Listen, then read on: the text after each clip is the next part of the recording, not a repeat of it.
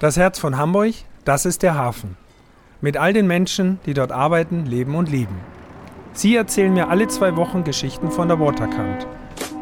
Mein Name ist Hubert Neubacher, aber alle nennen mich Hubi. Ich bin der Chef von Barkassen Meier und das hier ist Hubis Hafenschnack.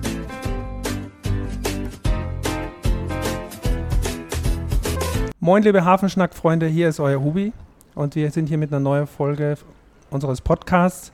Und ich freue mich sehr, heute begrüßen zu können in seinem Büro direkt in der Speicherstadt Jörg Pollmann, unseren Hafenkapitän. Herzlich willkommen. Ja, vielen Dank für die Einladung. Ich bin jetzt mal ganz gespannt, was hier in Ihrem Podcast in den nächsten Minuten mit uns beiden hier so abgeht. Ja, wir werden einfach darüber sprechen, was ja der scheidende Hafenkapitän, muss ich ja schon sagen, äh, wie Sie dazu gekommen sind und äh, wo wir heute so stehen. Ich freue mich sehr, dass wir hier sein dürfen, dass Sie sich die Zeit nehmen. Ich habe gerade schon gesagt, scheidender Hafenkapitän. Es steht ja jetzt bevor, dass Sie tatsächlich, nach wie vielen Jahren, wie viele Jahren waren Sie jetzt hier am, im 28 Jahre bin ich als Hafenkapitän hier unterwegs gewesen und in zwei Monaten ist Schluss, dann werde ich in Ruhestand gehen. Wahnsinn, das heißt Ende Mai, tatsächlich am 31. Mai vorhin gerade noch erzählt, ja, das ist der letzte Tag. Das ist mein 64. Geburtstag und die Überlegung war jetzt auch nicht so kurzfristig, was mache ich denn jetzt eigentlich, sondern es war eigentlich die Überlegung, äh, so frei nach dem Motto, Haus ist bezahlt, Kinder sind aus dem Haus und das Auto, Privatauto ist auch nicht so ganz alt. Äh, was habe ich denn jetzt eigentlich vor oder wie soll es eigentlich weitergehen? Und bei der Arbeit war eigentlich meine Idee, ich wollte vermeiden, dass ich irgendwann dazu komme, dass ich sage, naja, komm ja, die letzten ein, zwei Jahre, die kriegst auch noch rum. Und auf der anderen Seite auch vermeiden, dass es dann irgendwann von der anderen Seite heißt, mein Gott, wann ist der Opa endlich weg? Sondern ich wollte aufhören, solange es noch Spaß macht. Das mhm. heißt, ich habe der Geschäftsführung der HPA, die habe ich eigentlich schon vor anderthalb Jahren informiert und habe denen gesagt, das ist das Datum, mein 64. Geburtstag, da mache ich Schluss. Stellt euch darauf ein, seht zu, dass ihr einen Nachfolger, eine Nachfolgerin oder einen Nachfolger mhm. ranholt. Und dann wundert man sich, wie schnell so anderthalb Jahre vorbeigehen. Naja, und gleich eingehakt, gerade die letzten anderthalb Jahre waren ja für uns alle eine Herausforderung, äh, für Sie als äh, Hafenkapitän wahrscheinlich auch, gerade was das Geschehen im Hafen angeht und was wir alles erlebt haben. Da komme ich dann gleich nochmal zu.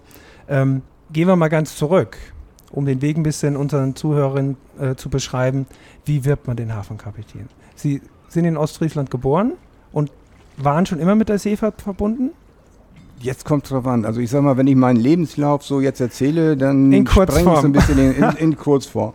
Komme aus einer Schifffahrtsfamilie, äh, ich sag mal, sowohl mütterlicher als väterlicherseits alles zur See gefahren, alle als Kapitäne auch unterwegs gewesen. Einer, ein kleiner Ausreißer, der ist in der Maschine gefahren, weil er irgendwann mal festgestellt hat, dass er farbenblind war. Das heißt, dann konnte er die Nautik nicht weitermachen. Nein, aber ansonsten, äh, ja, ich habe fünf Geschwister, von denen auch eigentlich vier mit der Schifffahrt verbunden. Einer ist als äh, ja, Oberstudienrat, als Lehrer unterwegs gewesen. Und von daher war eigentlich bei mir schon sehr früh auch der Wunsch, ich wollte zur See fahren. Mich mhm. haben äh, Schiffe immer interessiert und die Familie war eher so nach dem Motto, oh, willst du nicht was anderes machen und Bank ist auch nicht schlecht oder Studium und was, äh, studier doch dies oder jenes. Äh, dann hat man mich mal in den Sommerferien auf den Kümo gesteckt, jetzt einfach mal in der Nord- und Ostsee, guck dir das an. Die Hoffnung mhm. der Familie eher so nach dem Motto, der kommt zurück und sagt, das war's und ich kam wieder und war begeistert. Das war dann aber auch die Unterstützung der Familie. Ja, und dann ist es dann eben so Ausbildung, Studium, Seefahrtzeit. Ich bin sehr schnell aufgestiegen dann in der, in der, mit meiner Fahrzeit, äh, war sehr früh dann auch in Leitungsfunktionen auf den Schiffen. Dann ist es einfach so aus familiären Gründen, meine Tochter wurde geboren und dann guckt man sich so ein bisschen um, wo könnte man denn eigentlich mal, wo gibt es denn eigentlich eine andere Herausforderung? Und bin dann hier im Hafen gelandet. Heißt ja immer so schön, er sank von Stufe zu Stufe, am Ende wurde er im Hafen gesehen. Nein, aber ich bin dann angefangen hier in Hamburg bei der Stauerei Gerd Boss. Und das war jetzt etwas so Stauerei, was machen die denn eigentlich und was soll ich denn da eigentlich machen? Ich hatte mich da vorgestellt habe dann äh, sehr schnell dann vom damaligen Inhaber Jürgen Bus dann die Zusage bekommen und dachte da, ey, du bist jetzt sehr jung, wenn du jetzt hier abhaust dann in der Schifffahrt, die, die nach dem Motto, da fängst du erstmal wieder einen Rang mhm, tiefer an. Genau. Äh, deswegen habe ich denen den Vorschlag gemacht. Okay, nachdem er zu mir sagte, okay, Sie können bei uns anfangen, sagte ich, lass uns das doch mal so machen. Ich komme für drei Tage hierher, gucke mir für drei Tage an, was ich hier machen soll und Sie können sich mal über drei Tage ein Bild von mir machen. Und danach setzen wir uns nochmal zusammen. Ja, dann sagte er zu mir, das hätte noch nie jemand zu ihm gesagt. Dann haben wir das gemacht, hat mir gut gefallen. Ich bin angefangen, war dann erst in der Stauerei, bin dann schneller Abteilungsleiter geworden, bin Betriebsleiter geworden der Stauerei, äh, bin dann gewechselt als Betriebsleiter im Kai-Betrieb bei Bus, stellte mhm. plötzlich fest, dass ich dann Arbeitgebervertreter war, musste mit dem Betriebsrat Dinge aushandeln, war Chef von 250 Leuten, äh, wo man dann auch erstmal so ein, im Gedanken selber auch erstmal eine Rolle macht. Äh, bin dann durch Zufall auch dann dahinter gekommen, ey, die, da wird ein neuer Hafenkapitän ja. gesucht. Und dann habe ich mich einfach beworben. Stimmt es, dass Sie das im täglichen Hafenbericht gelesen haben? Ja. Oder? Wirklich? Ja, das habe ich wirklich. Ich habe es, damals gab es, das war noch in Zeiten vor 28 Jahren, vor Internet und vor äh, solchen Jobportalen. Ich habe es wirklich durch Zufall im mhm. THB gesehen. Mhm habe mir das so ein bisschen drauf rumgekaut. Mit dem Oberhafenamt hatte ich als Betriebsleiter ja auch schon zu tun und habe ich irgendwo gedacht, ey, Hafenkapitän, das ist mal eine ganz besondere Position. Da bewirbst du dich jetzt mal. Mhm. Bin dann, äh, ich weiß noch, dann, ja, dann geschrieben, dann kamen alle möglichen Nachfragen zu allen möglichen Themen, dann gab es ein Vorstellungsgespräch und als ich dann abends nach Hause kam, meine Frau sagte, na, wie ist er denn gelaufen? Dann meinte ich, erschreckend gut. Weil man kriegt ja auch so ein bisschen mit. Ich habe selber viele Vorstellungsgespräche ja. geleitet, ich habe viele Leute eingestellt und man kriegt von daher ja auch so ein bisschen mit, wie fragen die, worauf gehen die ein und wie läuft das Gespräch. So, äh, von daher merkte ich schon nach dem Motto, du bist da in der engeren Auswahl. Dann gab es nochmal ein, ein Vorstellungsgespräch, ein zweites, ein kurzes beim äh, Wirtschaftssenator. Da war das aber eigentlich so nach dem Motto, heute hat es geregnet und morgen soll die Sonne scheinen. Der wollte einen. Eindruck noch wohl okay, von klar. den Leuten in der engeren Wahl haben. Ja, und dann kam irgendwann nach dem Motto, wir haben uns für sie entschieden und dann stutzte ich dann erst nochmal so ein bisschen, weil ich hatte einen Job, der machte mir sehr viel Spaß. Ich war mit Abstand der jüngste, nachdem ich in der Schiffsführung der jüngste war, war ich dann auch wieder mit Abstand der jüngste Betriebsleiter. Und äh, dachte, oh, ein Beamter, ich Beamter, wie soll das denn funktionieren? Und dann habe ich mhm. gesagt, na gut, okay, du probierst es einfach mal. Und was schön war, das war, dass der damalige äh, geschäftsführende Gesellschafter von Bus mir dann zu mir sagte, wenn es dir da nicht gefällt, bevor du dich woanders umguckst, klingel hier wieder an. Kommst du zurück. So, mhm. und das war dann auch ganz niedlich, nachdem ich dann drei Monate hier war, sagte mein neuer Chef zu mir, ja, wir mussten Sie ja am Anfang auch ein bisschen pfleglich behandeln. Dann meine ich, wie das? Ja, Ihr ehemaliger Chef hat mir gesagt, dass, er, dass Sie zurückkommen können. Nein, und dann hat sich eigentlich durch die vorherige Tätigkeit, Schifffahrt, Kapitän, äh, Leiter Kaibetrieb, das war etwas, was hier natürlich wo so ein richtiges Match war. Ja, Alles das, was ich eigentlich in diesem Job brauche, ich kannte alle mhm, Seiten. Mhm. So, und was ich neu lernen musste, das war öffentliche Verwaltung. Okay. Aber der Vorteil für mich war, ich bin nicht unten angefangen, ich bin oben angefangen. Mhm. Das heißt, äh, was dann immer häufig kam, ja, aber das muss so oder das ist so, dann sagte ich, das ist schön, dass es so ist, aber das ändern wir jetzt trotzdem mal. So, und dann ist es eben die Zuständigkeit, die enorm ist. Das bedeutet, ob ich jetzt, äh, ob hier 400 Meter Containerschiffe den Hafen anlaufen und wir haben die Rahmenbedingungen dafür festzulegen, unter welchen Bedingungen, welche Fahrwassertiefen, welche Kurvenradien, wie viel Schlepper, wie viel links, mhm. wie viel mhm, rechts, mhm. ob es Fahrerinnenanpassung ist und alle nautischen Teile dann auch von meinen Kolleginnen und Kollegen und mir kommen oder bis hinunter, dass irgendjemand mit einem kleinen Traditionsschiff hier durch den Hafen fährt. Mhm alles das, also das heißt von den Ausflugsbarkassen über Traditionsschiffe, über die gesamte Binnenschifffahrt und die ganze Seeschifffahrt, alles, was sich auf dem Wasser so auffällt und tummelt, da haben wir dann auch Zuständigkeiten und Regelungen. Und das ist eigentlich eine tolle Geschichte. Mhm. Ist viel zu tun, mhm. aber es macht auch viel Spaß. Ich habe das im, im Anfang erwähnt, dass es hauptsächlich darum geht, die Leichtigkeit und Sicherheit im Verkehr auch zu überwachen. Das kenne ich jetzt auch im Bereich der Barkassen. Da haben wir auch durchaus immer mal zu tun gehabt, auch mit den Kollegen. Das ist aber, glaube ich, so der Hauptfaktor. Und wie Sie es gerade erwähnt haben, Kleinfahrzeuge genauso wie, wie Großfahrzeuge, die größten Containerschiffe der Welt, die gerade ankommen. Auch ich, was ist der Unterschied? Was hat sich verändert seit Beginn bis heute? was diese Schifffahrt anging. Also ich erlebe es ja selber auch in der Zeit. Ich bin sogar drei Jahre länger hier vor Ort, zwar damals noch als kleiner Barkassenangestellter. Ähm, was hat sich in der Zeit verändert, äh, was die Schifffahrt hier im Hamburger Hafen angeht? Was ist das Gravierendste für Sie? Wenn wir jetzt mal so anfangen mit der Seeschifffahrt, dann ist es das Schiffsgrößenwachstum. Mhm. Als ich hier mal anfing, wenn wir mal so bleiben bei den Containerschiffen, dann hatten die jetzt mal, und mal von der Kapazität, das macht das eigentlich am deutlichsten. Da waren die größten Containerschiffe, die hier den Hafen angelaufen hatten, die hatten so, ich sag mal, 7.000 bis 8.000 Container, die die laden konnten. Mhm. Heute laufen Containerschiffe den Hafen an, die 24.000 Container den Hafen anleiten können. Das heißt dreimal so viel. Ja. Äh, das sind enorme Herausforderungen, um diesen Schiffen dann auch den Hafenanlauf sicher gestalten zu können. Und wir sind hier ein Hafen in der Mitte einer Stadt. Das heißt, wir können jetzt nicht einen großen Spaten in die Hand nehmen und sagen, pass mal auf, da baggern wir jetzt mal kurz ein neues Hafenbecken und dann geht's los. Sondern wir müssen unter den Rahmenbedingungen das hinbekommen. Und das funktioniert nur, wenn Sie auf der einen Seite Mitarbeiterinnen und Mitarbeiter mit einem sehr hohen Know-how haben. Mhm. Auch sehr viel investieren wir in Fortbildung. Wenn Sie auf der anderen Seite ein sehr hochentwickeltes technisches System haben, wir haben eins der modernsten Verkehrssicherungssysteme der Welt. Und das ist nicht auch ein bisschen übertrieben, sondern wir haben jetzt, ich sag mal, außerhalb Corona eigentlich die Situation, dass wir regelmäßig aus der ganzen Welt hier Besuchergruppen haben, die sich wirklich angucken, wie macht ihr das? Mhm. Und nicht nur technisch, sondern insbesondere auch dann, wie sind Abläufe, wie sind Entscheidungsstränge, wie sind Prozesse aufgesetzt.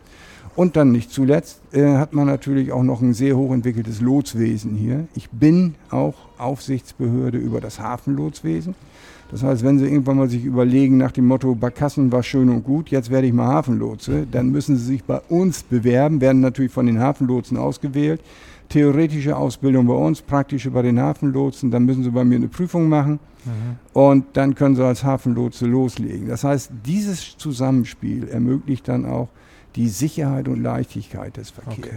Und das okay. ist ein sehr technisch aufwendiges System und, wenn man ehrlich ist, auch ein sehr teures System. Mhm.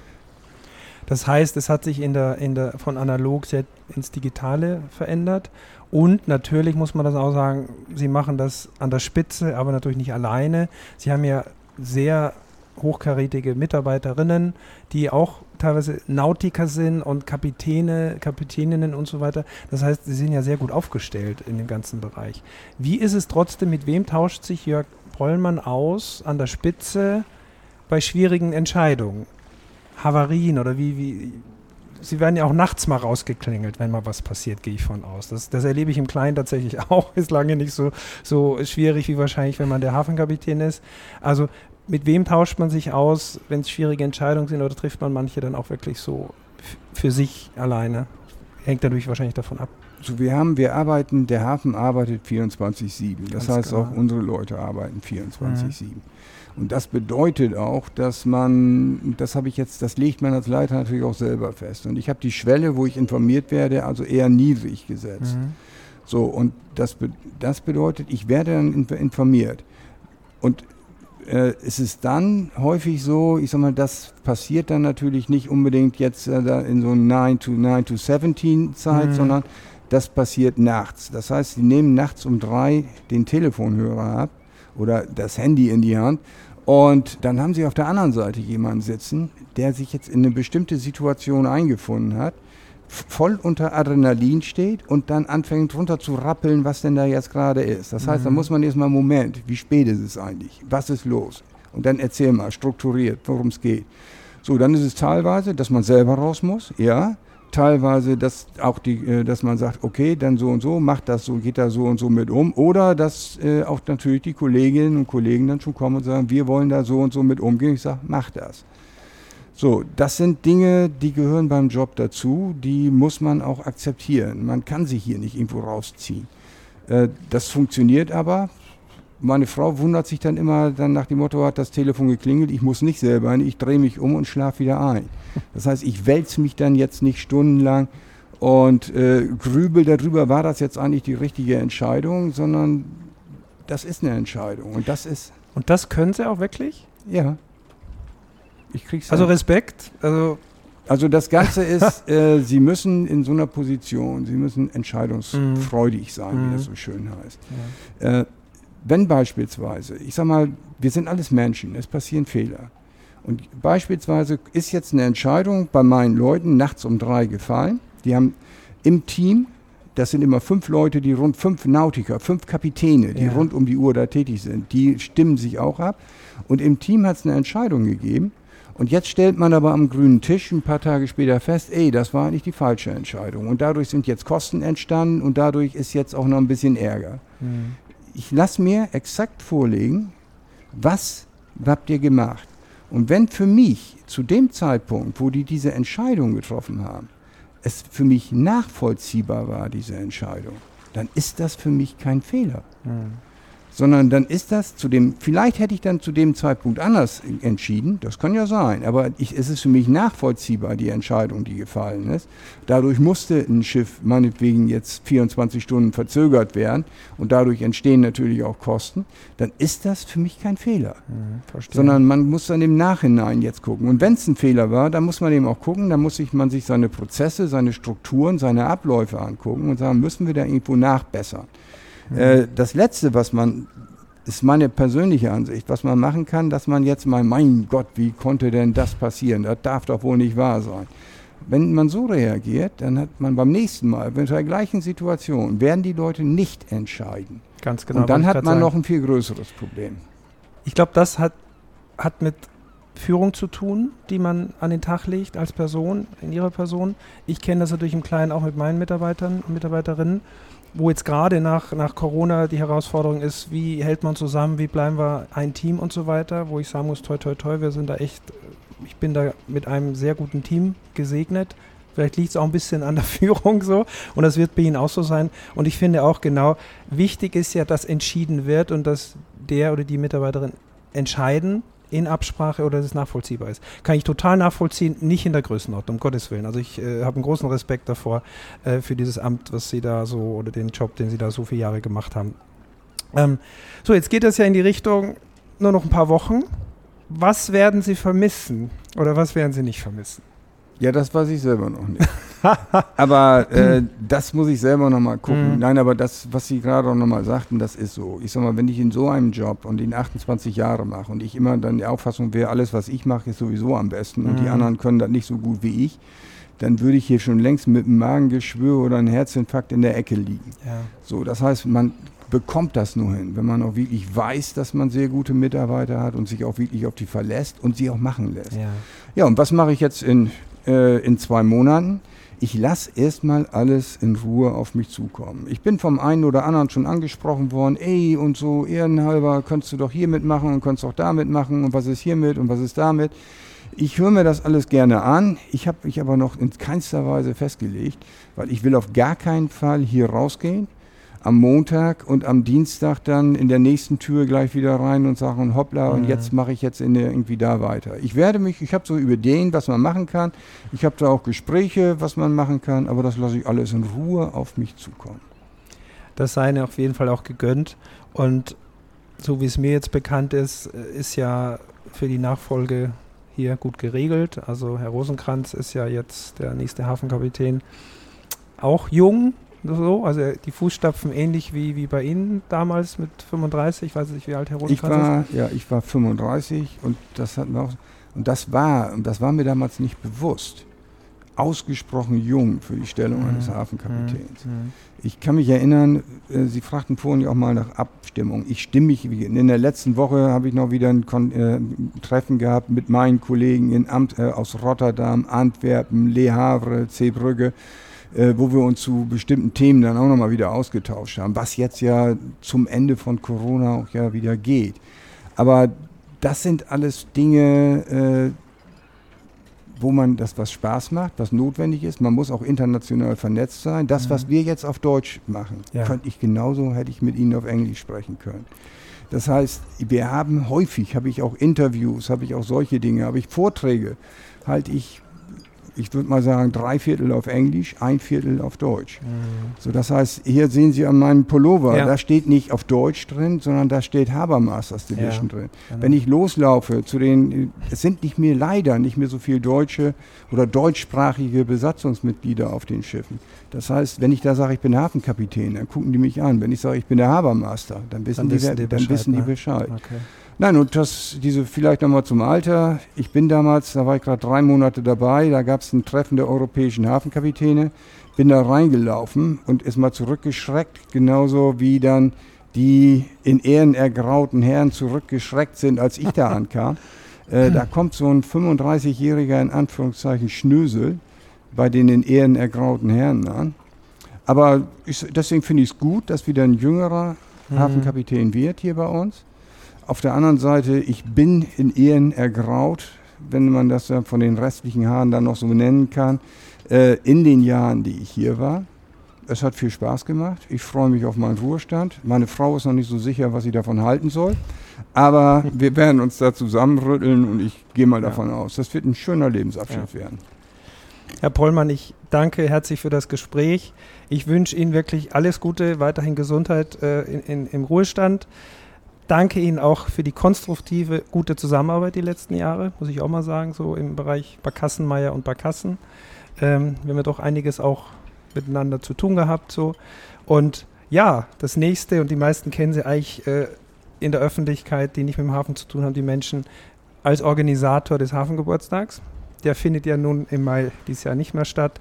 Vielleicht sieht man sie spätestens da irgendwo, wenn sie dann nicht mehr Hafenkapitän sind und ganz anders auf das Geschehen gucken, ob es jetzt im Herbst ist oder nächstes Jahr zum Hafengeburtstag, ist vielleicht ein ganz anderes Gefühl.